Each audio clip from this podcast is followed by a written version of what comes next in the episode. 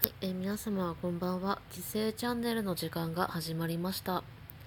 このチャンネルは28歳社会人の女がひたすら日常を垂れ流す内容となっております。よろしくお願いいたします。はい。で、えーっと、まあ、番外編が続いている最近なんですけれども、えー皆様はストレス発散法ってどういうものを持ってますかね？まあいろいろ運動したりとか、まあ、好きなお菓子を食べたりとか友達と話したりとかうんとちょっとちうんと温泉に行くとか、まあ、家でちゃんと湯船に浸かるとか本当にいろいろああと掃除をするとかいろいろあると思います。でえっ、とまあ私もうんとストレス発散というかもう日常の習慣準習慣づいているものはうんと筋トレであったりとかまああるんですけれどもはい。であのうんなんか世の中でいう後ろ向きなストレス発散法もあると思うんですよね。うんとお酒とかタバコとかなんかそういうこう健康に害のあるものとかあるじゃないですか。でうんとこれこの内容をもうこのこのラジオトークを始めた段階でまあ話するのはどう本当にどうなのかなっていうかやっぱ早すぎるのは本当分かってはいるんですけれども、まあ、自分の状況も状況なので、まあ、お話しさせていただければと思い、えーろえーっとお話しすることにいたしました。であのいやたんうーんと多分女性に多いのかな。でも今結構本当に男女問わず悩んでる人多いみたいなんですけれどもまあ食でストレスを発散するみたいのってあるじゃないですか。で本当にそれで痩せすぎたりとかすごい太ってしまったりとかあとその食べた自分が嫌になってうんと代償行為としてこう食べたものを吐いちゃうみたいな。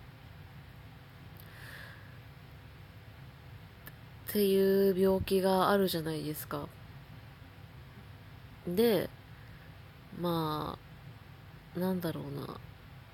本当にいろいろ、まあ、生きてる、なんだろうな。家庭環境とかもいろいろあると思うんですけど、うーんと、いや、もう言、私、うん、言ってしまえばもう私の姉が今それで入院してるんですよね。で、なんだろうな、入院していて、で、本当だからそれは本当に正式な、もう病院で、そうやって診断されて、本当にもう食べることもままらな、ままならない状態というか、もう多分、ちょっとわかんないんですけど、あのだから食べようとしても体が受け付けられない状態みたいなもうそこまで行っててかなりだからもう体重もかなりその低体重というかなんかもう多分歩くだけとかでももうぜいぜい息が上がるみたいな状態みたいでちょっと本当に今度家族にあの状況を聞いたりとか本当実家の方にすぐちょっと私も行かなきゃ来月7月入ったらちょっと行か行く予定はあるんですけれども。でその私も最近いやそれでも最近悩んではいるんですけれどもこうそれと,、うん、と逆のくくりは同じなんですけど逆の症状で食べ過ぎちゃう方ですね。一応体重自体はえーと身長じゃ標準体重の中に収まってはいるんですけれどもあと BMI もか。うんなんかそれでストレスとかでも出たら出ちゃうなんかその食べて発散したりとかそれをすごい吐きたくなっても吐いちゃったりとか28歳になった今でもしちゃう自分がいてうんと何ですかね。本当に昔それでもなん、うん、と良くなった方でも言えると思うんですよ。でなんでかって言ったら、まあ、過食症ですよね。もう言ってしまうんですけど。中学3年であのこ多分本当にそれで自分で認識して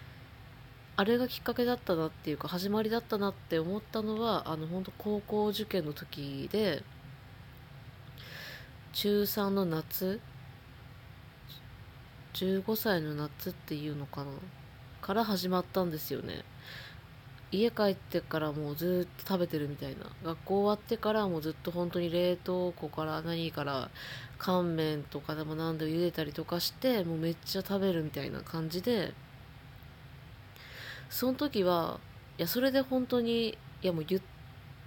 まあ、言ってしまえばそれで本当高校3年間ぶち壊しになったんですよね。だしうんとなんだろうな。その時は本当に本当にこういう話題って取り扱うの本当に難しいから本当言葉選びながらになるのでちょっとすいません。中だるみ感が出ちゃうかもしれないですけど。で本当に高校3年間それで私自身はなんか情緒不安定だったりとかしてなんか2週間でなんか8キロぐらいなんか体重減ったりとかして本当にもう上がり下がり激しくてでもなんとかその高校を卒業することはできたんですけれどもなんやかんやその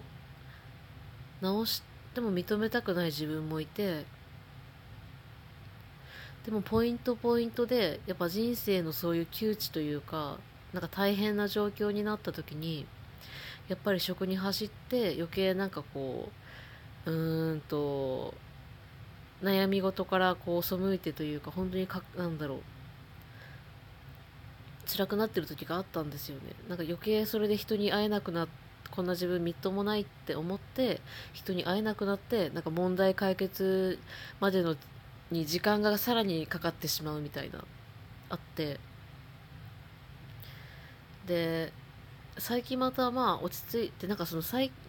一近逆にその時間があったら本当タバコ吸うとかお酒飲むみたいな感じで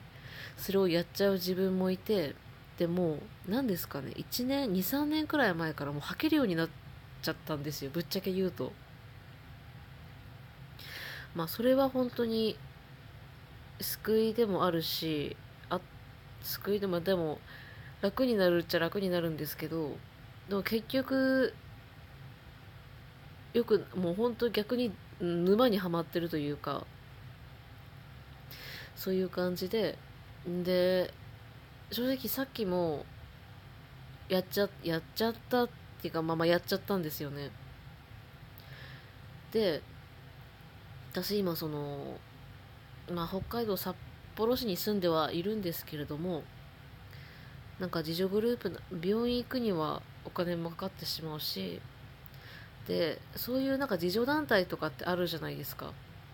でそういうの探してうんと一つ見つけたんですよね。で多分毎月に12回はやってるみたいなのでそれ参加して同じ悩みを抱えた人たちと、まあ、少しでも話できたらいいのかなって思ってる今日でした。本当にこの摂食障害っていうのはもう23年くらい前から難病指定されていてかなり治すのが難しいっていう病気になもう認定されているものになっているので自分でもその深刻さというか、まあ、実際姉も入院とかしたりしてるので私よくテレビとかでも見るしまあ本当にななんだろうな。